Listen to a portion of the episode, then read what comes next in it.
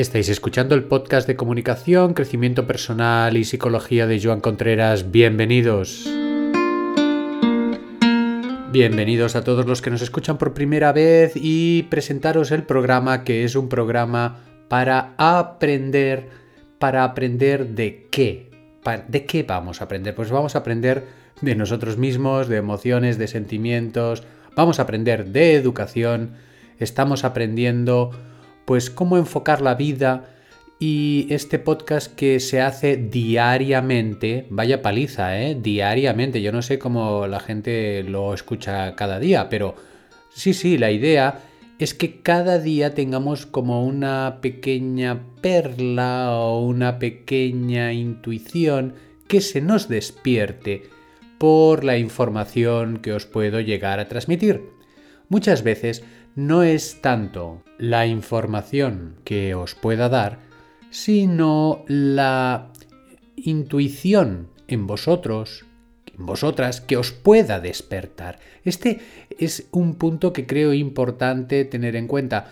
el día a día, la información que nos llega por los medios de comunicación, la, incluso de todas las fotos y las frases del Facebook que son muy bonitas y que son muy chulas, todo eso hace un conjunto que en ocasiones no nos ayuda a la acción, no nos lleva a la acción. Y uno de los objetivos de este podcast es llevaros a la acción por medio de la reflexión o el replantearte lo que vives, lo que sientes y mirarlo desde otro punto de vista. Ahí está el kit de la cuestión, poder tener una alternativa a todo lo que hay. Y con estos 10, 12 minutos de, de cada podcast de por la mañana, intento, pues eso, despertar otro espíritu, ya sea porque estéis a favor de lo que digo, ya sea porque estáis en contra, ya sea porque casi no me habéis escuchado, porque estáis atendiendo pues a los niños o, o, estáis haciendo otras cosas, pero la idea es esa, poder tener una alternativa a toda la información que nos llega y en este sentido intento haceros pensar. Hoy el podcast va a ser más sencillito porque llevamos una semana de AUPA entre los tiempos, la identidad, las frases y el buscar cosas positivas de nosotros mismos y hoy os voy a explicar un pequeño cuento.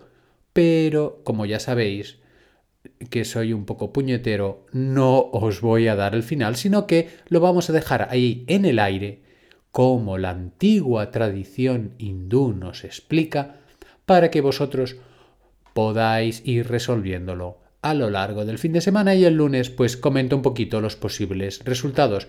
También os agradezco todos los comentarios que me hacéis, todas las sugerencias, todas las posibles soluciones a cuentos o enigmas que os puedo poner y ahí va el cuento.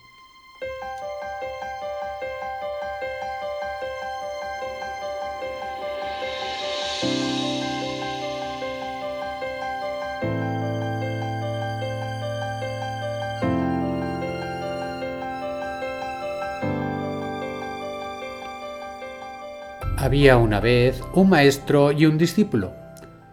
Y los dos estaban conversando.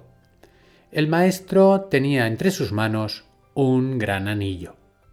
Parecía valioso, pero a la vez tampoco tenía nada espectacular. En un momento de la conversación, el maestro le dio al discípulo el anillo y le dijo, Ves a la ciudad e intenta conseguir el mejor precio posible para este anillo. No lo vendas por menos de 150 monedas. El discípulo se encontró sorprendido de que le hiciera tal proposición y ni corto ni perezoso se fue a la ciudad y empezó por los mercadillos, por la gente de la calle, a intentar vender el anillo. Uno le daba 10 monedas, otro le daba 30, el que más le daba 50, En general la gente miraba al anillo, le miraba a él con cierta desconfianza y decían un precio. En esas que a medida que iba pasando el día, el alumno se encontraba cada vez más decepcionado, puesto que no conseguía esas 150 monedas que había prometido que conseguiría como mínimo a su maestro. Total, al cabo de cuando se hizo de noche, volvió a la casa y empezó a decirle al maestro que no había conseguido su objetivo, que como mucho le habían dado 50, que le habían dado 60 y, y que no había llegado a esas 150 monedas que le había dicho, que había ido por todos lados, que había buscado por muchas tiendas, que eh, incluso a gente rica, incluso a gente pobre, incluso a uno que sé que estaba a punto de querer casarse, pero ninguno le dio la cantidad que el maestro le había, le había comentado. Entonces el maestro le dijo, ¿Qué le dijo el maestro? La solución la tendremos el próximo lunes. Y mientras vais pensándolo y voy recibiendo vuestras soluciones, vamos a hacer la reflexión del día.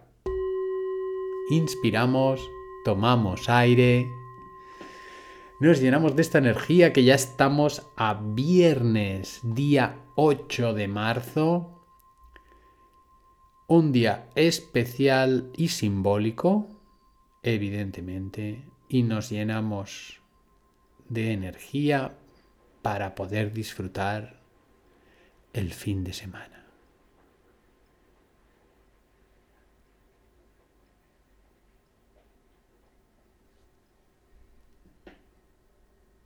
Hasta el próximo programa.